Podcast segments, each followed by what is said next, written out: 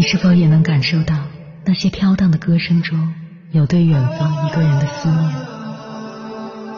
你是否也有遗憾？那些装进信封却始终没能寄出去的千言万语？你是否也走过从南到北那漫长的路？遇见也错过那东来西去的人。当往事随风，爱一场风。凌晨时分，跨越千山万水，讲述和倾听我们的故事。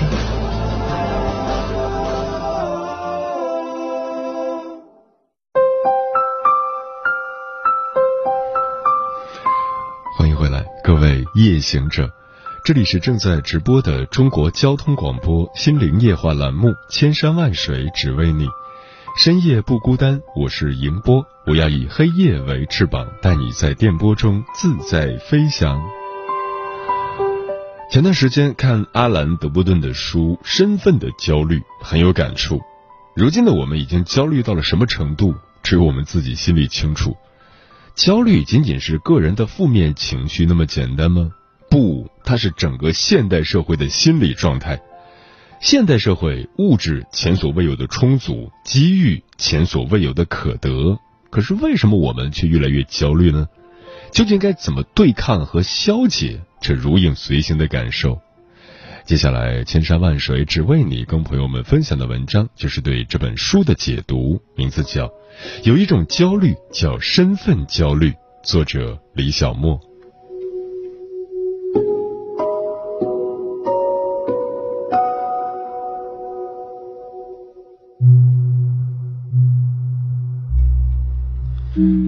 什么是身份？它为什么这么重要？所谓身份，就是一个人在社会中的位置，是个人在他人眼中的价值和重要性。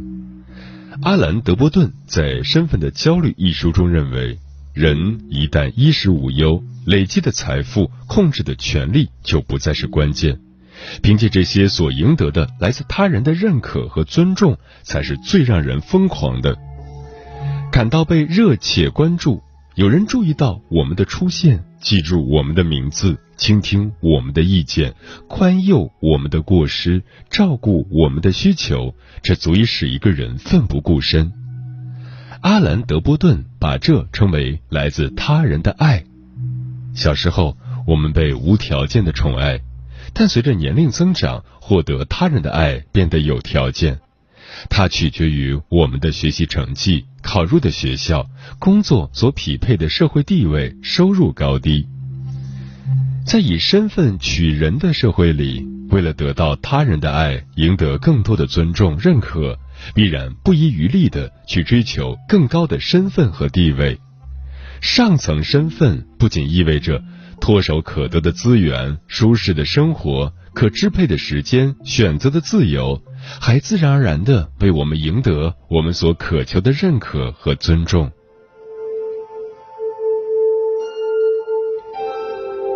矮穷矬、高富帅、白富美，早就是全民常用词。这种调侃和自黑，一定程度上缓解了这种划分背后的残酷，但充满娱乐精神的表述，仍然掩盖不了这个社会对不同身份的人区别对待的真相。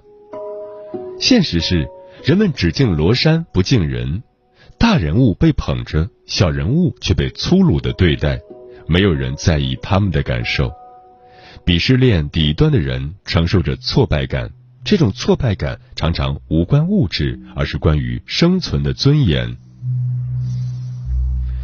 欢乐颂》中，樊胜美在整理衣服时，一身名牌的曲妖精路过，并丢了一个白眼，那句悠悠的。地摊货对樊胜美的杀伤力不亚于一个耳光，而安迪却被曲妖精姐姐长姐姐短的百般跪舔。为什么会有身份的焦虑呢？焦虑来自于比较。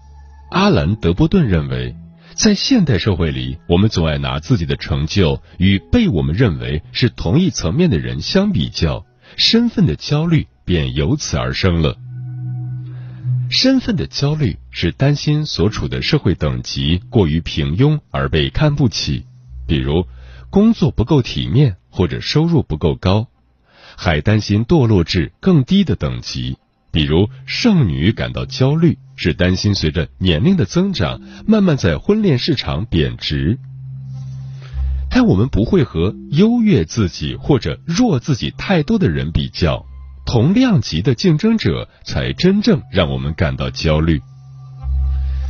虽然我很不想承认，但对于毕业两年的我来说，同一起点的大学同学考入名校读研，拥有更好的平台和资源。快速成长与我甩开距离，而选择工作的我没有在两年里积攒足以与之匹敌的经验，是我最深的焦虑之一。你感到焦虑？你以为养尊处优的富豪们不焦虑吗？他们的焦虑更深，因为他们攀比的对象是与他们有相同地位的人。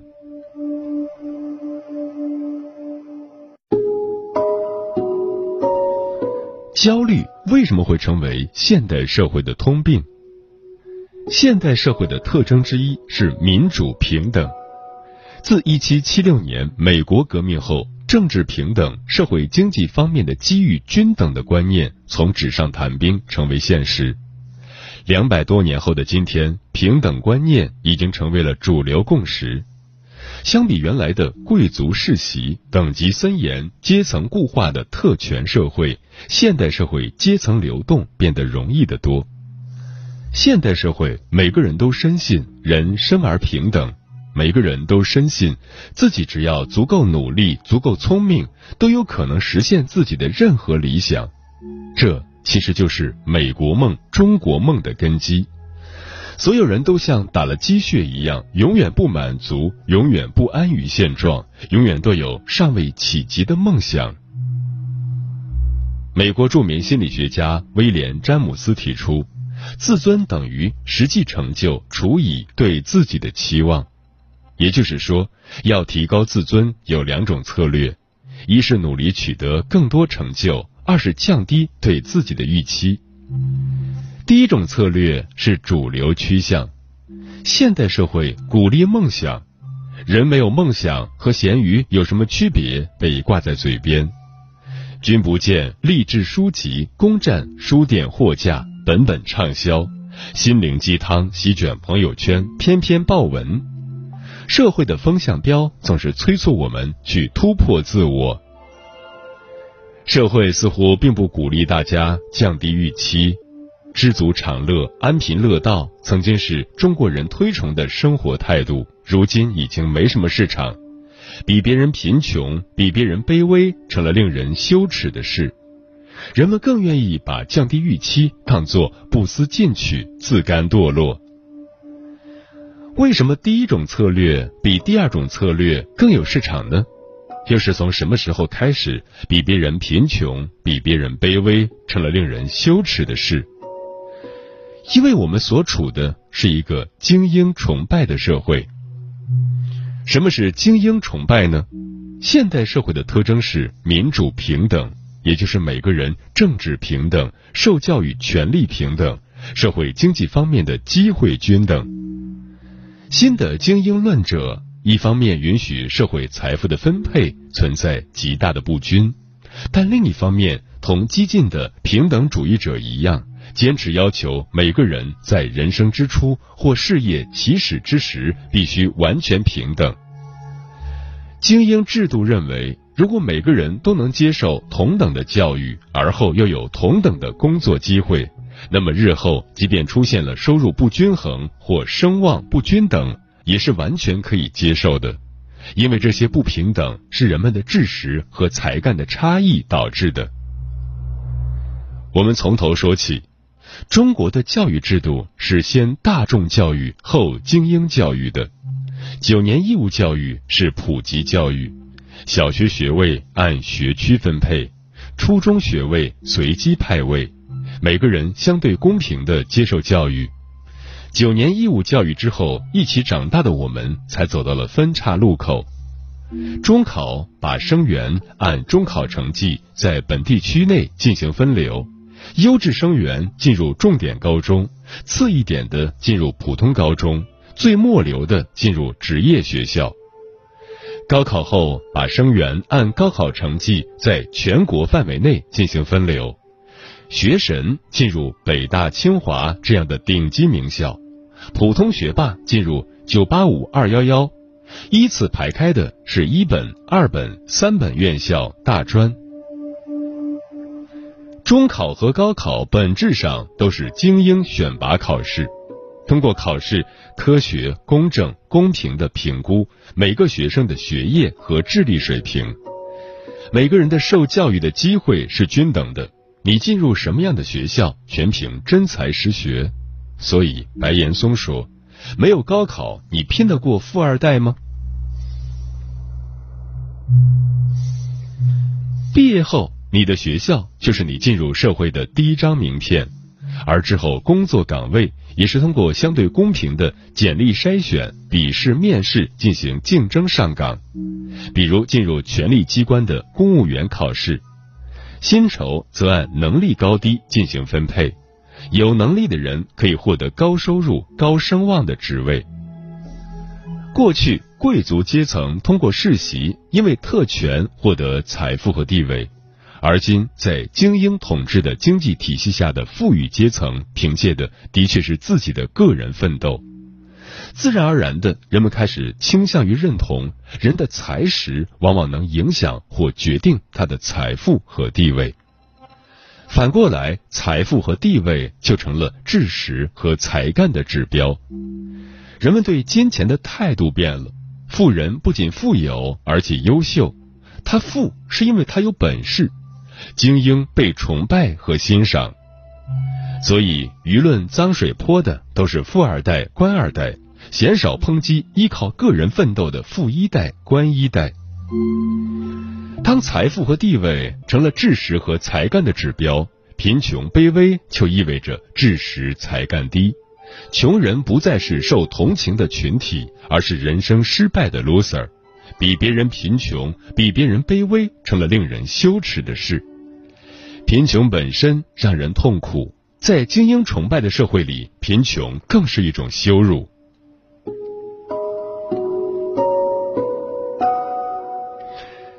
可能有人要问：凭什么有些人生来就是富二代，我奋斗终生也望尘莫及？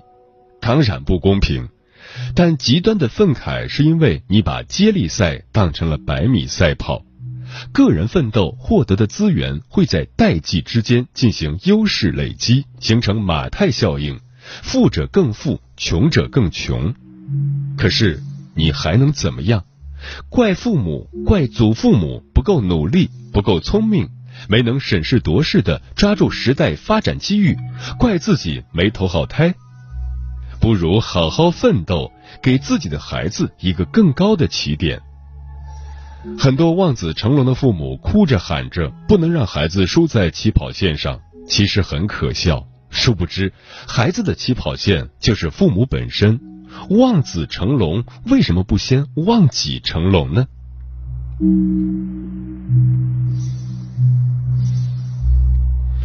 我们到底在焦虑什么呢？我们的焦虑是因为获取社会身份的过程充满各种不确定性。首先，我们很难对获取成功所需的能力进行把握，特别是在社会飞速发展、能力更迭加速的今天。明白这一点，就很容易理解当下的考证热。有的人考下一二十个证，就是源于这种焦虑。第二，我们还受运气制约。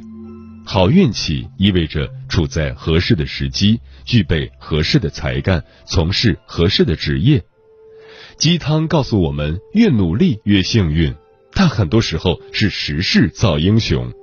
举个例子，最早的网络红人嘟嘟 look 活跃在二零零五年前后，Papi 酱现在这些套路他十年前就玩过。但十年前的中国互联网不够发达，无法造就现象级的 Papi 酱。第三，对雇主的依赖。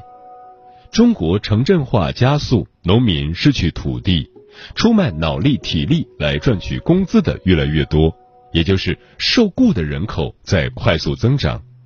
但受雇始终是以雇主的利益优先的，雇主拿走了大部分受雇者创造的价值。而你不仅要担心着是否会弄丢工作，还在层级管理中受尽上层压制。所以始终有一种声音是，认为打工没出息，摆脱对老板的依赖，自己创业才是明智的。创业潮由此而来。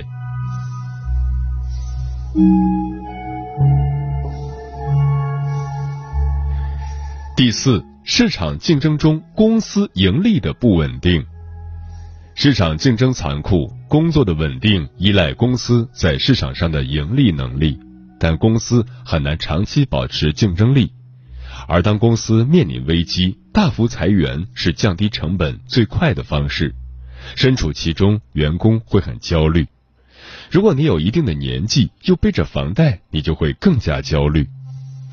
另外，新产品和新的服务方式的出现所导致的旧产品和旧的服务方式的急剧衰弱，在各个领域司空见惯。想想诺基亚，它当初的盛况我们都见过，但苹果手机洗牌手机行业，塞班系统永远退出市场，诺基亚一落千丈。想想他的雇员境况会如何呢？有时候公司倒闭还是小事，你所在的行业可能整个消失。此消彼长，观望新风口的人也在焦虑。微信红利期过去，目前的风口是直播，怎么入场去分一杯羹，是很多人正在焦虑的问题。第五，经济整体发展规律。经济危机意味着股市崩盘、企业破产、工厂倒闭、下岗失业。中国经济从全球范围来看，算是保持着良好的态势，但谁能保证它可以永远这样下去呢？大家都在高度注意经济下行的信号。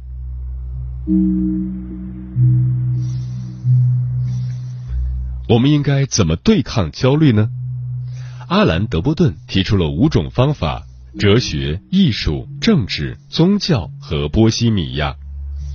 艺术，比如给蒙娜丽莎画胡子的达达主义，充满对主流的戏谑；政治，通过残酷的斗争把既得利益者拉下来，建立新的身份等级。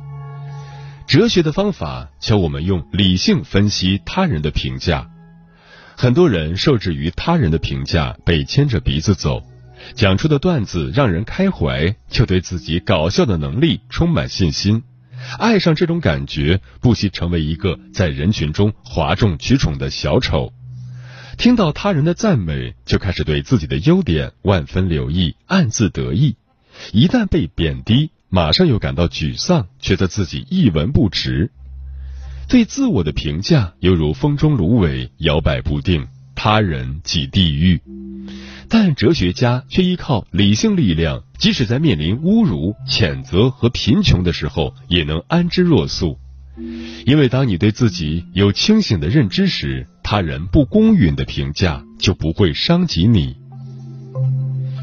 宗教则教我们对死亡进行思考，向死而生是对抗焦虑的良药。人固有一死，匆匆几十载，难道要为他人的目光而活吗？人生难免一死的想法，可以引领我们去追求任何对我们真正重要的东西。就像阿兰·德波顿说的：“不管这些东西是在尼罗河畔饮酒、写一部书，还是发一笔财，对死亡的预见能够使我们追求我们内心最渴望的生活方式。”波西米亚。则教我们生活还有另外一种可能。波西米亚是一种生活方式，一种非主流的亚文化。波西米亚人可以出现在任何社会阶层、年龄阶段和职业门类中。他们写作、绘画、谱曲、献身艺术，或者游历世界，或者为朋友和家庭奉献自己的一切。最著名的波西米亚人是亨利·梭罗。他写的《瓦尔登湖》是世界名著，相信很多人都看过。他在瓦尔登湖畔修建木屋居住，他没有用贫困来形容他的境况，他喜欢用简单一词。简单表明的是一种自愿选择的生活方式，而不是被迫接受的物质状况。梭罗用实践告诉我们，人完全可以通过降低预期、削减欲望，得到内心的充实和平静，获得一种简单的幸福。宁愿夜尾于途的庄子，采菊东篱下的陶渊明，可能在今天已经没有了市场，但永远会给我们揭示生活的真相。我们讨论和思考身份的焦虑，并非在批判它，也不等于可以消除身份焦虑带来的不快。我们可能仍然遵循着导致焦虑的价值观念。仍然按成功的主流定义来安身立命，但我们不能认为这些价值观念是天经地义的，想不到还有其他的选择。世界上并不是只有一种方式才能证明生活的成功。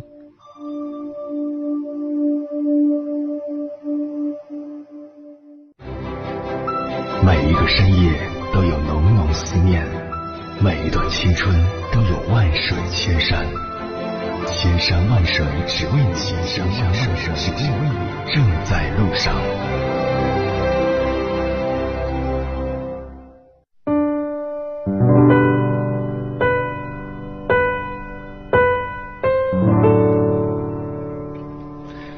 感谢此刻依然守候在电波那一头的你。我是迎波，今晚跟朋友们聊的话题是拿什么拯救你我的焦虑。微信平台中国交通广播，期待各位的互动。迟暮少年说：“为什么要焦虑？”我超级喜欢的一首诗，分享给大家：白日不到处，青春恰自来。苔花如米小，也学牡丹开。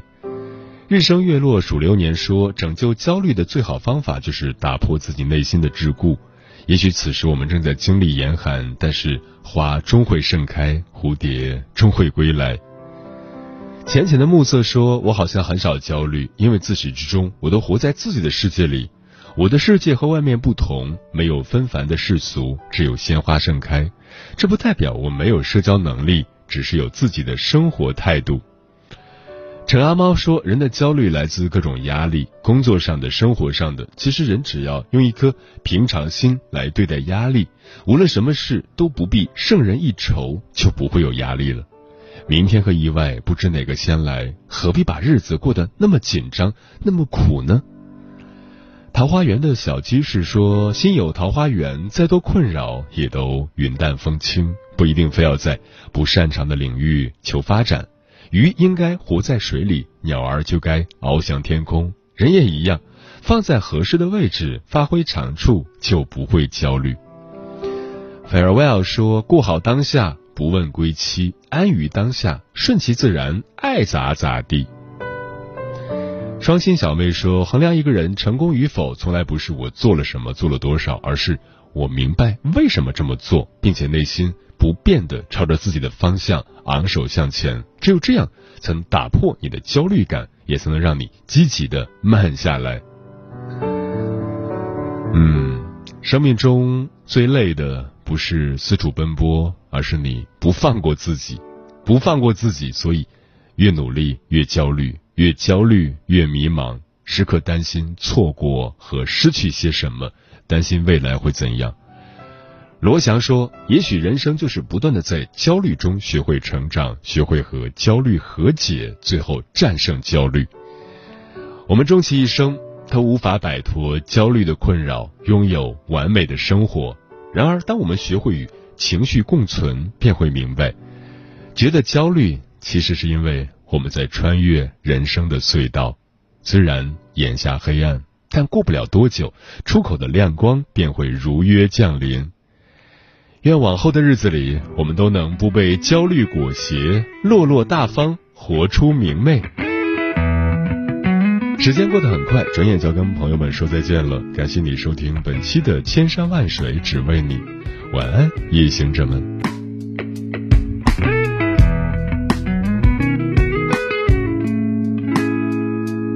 还没想好这封信该如何开始，就让它顺其自然吧，没人能停止。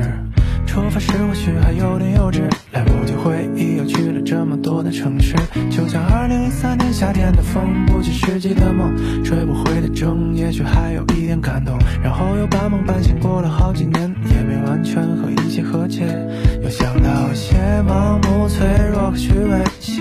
之后还要去面对，随它下坠，或如何入睡，却被黑暗莫名的安全和温柔包围。还有许多种思绪游荡，在倒影间的城市中漂浮流淌，昏暗的视线里自由生长。就让所有此刻孤独、微笑、温柔的光，陪伴着漫漫长夜被照亮的路。会穿越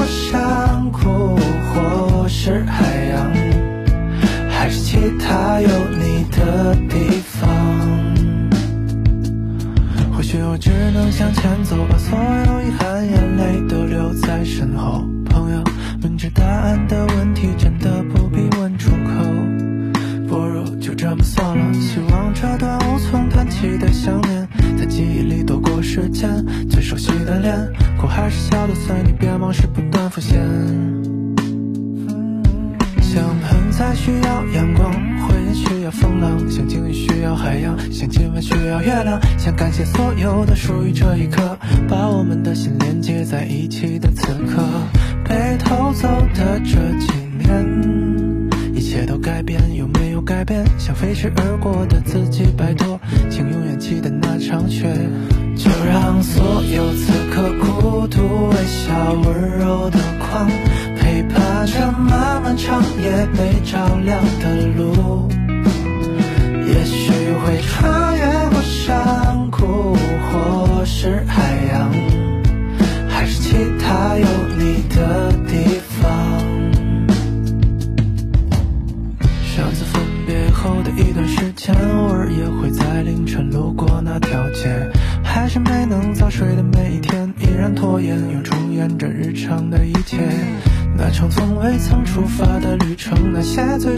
在了风中的可能，说起来之前荒唐的人生，遇见你后才终于完整。每当深夜来临，